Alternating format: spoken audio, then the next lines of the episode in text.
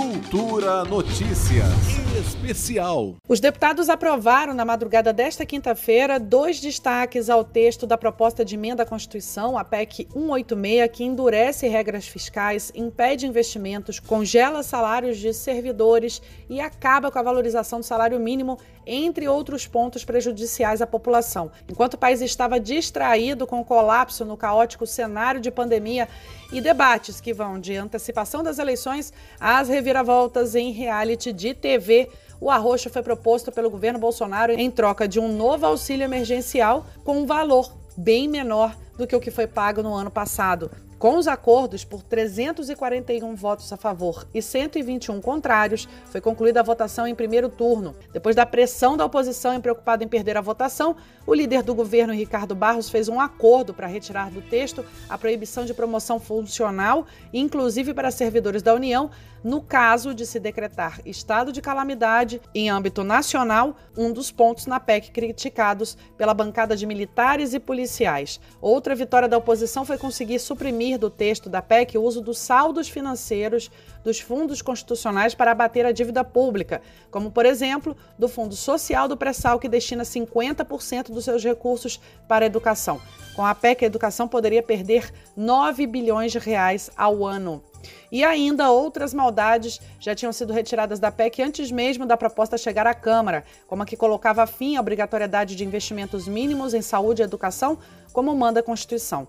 Agora há pouco, no segundo turno de votação, o deputado federal Gervásio Maia, do PSB, fez um alerta crucial sobre a finalidade da proposta, com o argumento de custear o auxílio emergencial, que tem caráter temporário o governo acaba promovendo o desmonte definitivo em conquistas e direitos sacramentados pela Constituição. O parlamentar foi enérgico na defesa dos servidores públicos, principais prejudicados pela PEC 186. Brasileiros, servidores públicos, entendam o que está acontecendo aqui na votação dessa PEC.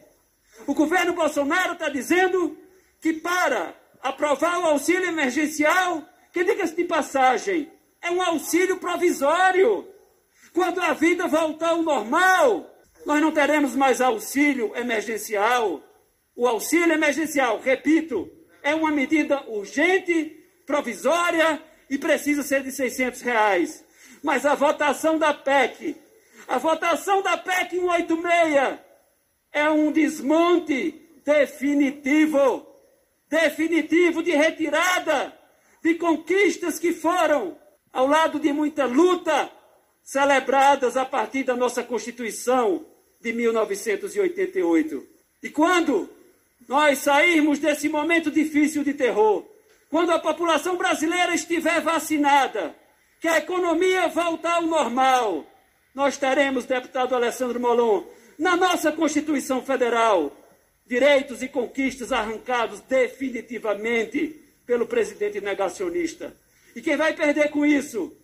O alicerce do Brasil, que são os nossos servidores públicos. Muitos aqui não gostam deles, mas são servidores que queimaram as pestanas, que estudaram para passar num concurso público, que carregam a responsabilidade em decisões importantes do Brasil. E eles precisam ser bem remunerados mesmo. Como são bem remunerados aqueles que ocupam cargos importantes em empresas privadas. Gervásio Maia defende ainda que o caminho para a busca de recursos passa por uma reforma tributária que promova justiça fiscal. E qual seria a solução, senhor presidente? Um ajuste fiscal? Arrancando direitos para justificar de forma leviana, de forma mentirosa, a busca de recursos para bancar um tema provisório que é o auxílio emergencial. O caminho não é esse. O caminho é a aprovação da reforma tributária é fazer do Brasil um país mais justo. Não dá mais para viver dentre os dez países mais injustos do planeta Terra. Em entrevistas com jornalistas, o presidente da Câmara, deputado Arthur Lira, avaliou as discussões e votações da PEC favoráveis ao que propõe o governo Bolsonaro e falou também de outras pautas importantes para o parlamento. Nós estamos aí há uma semana discutindo essa matéria, muito discutida, ainda falta um último destaque, mas com muito entendimento aí dos líderes, para que a, a PEC fosse minimamente é, mexida no texto que veio do Senado. Não foi possível, destaques supressivos, mas que não alteram a essência da PEC, não alteram o mérito do texto e a nossa assessoria dos, dos consultores da casa entendem que, da nossa parte, ela está pronta para ir à promulgação. Né?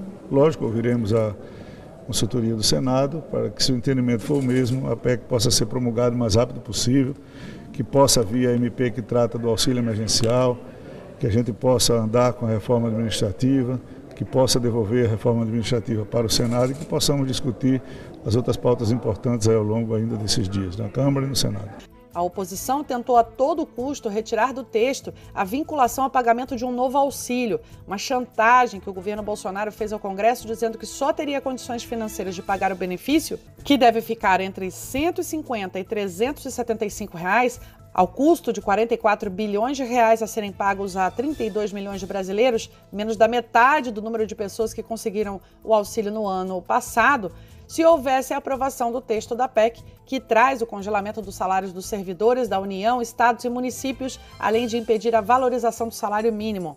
A PEC também não prevê outras despesas para o combate à pandemia, ou seja, o SUS, o PRONAMP, o Programa de Manutenção do Emprego e da Renda, que reduziu jornadas e salários e suspendeu contratos, e que o próprio governo diz ter preservado 10 milhões de empregos, entre outros, não terão novos recursos, entre outras medidas extremamente prejudiciais à população, como a que impede a criação de novos gastos e, com isso, vai impedir a abertura de leitos de UTI e a contratação de médicos em plena pandemia.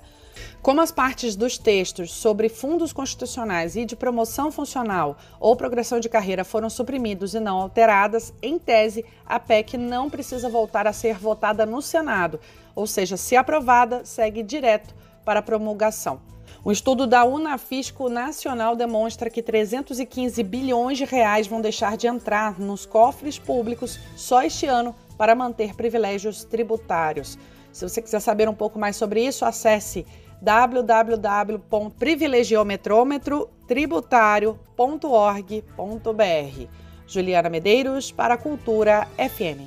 Cultura Notícias Especial.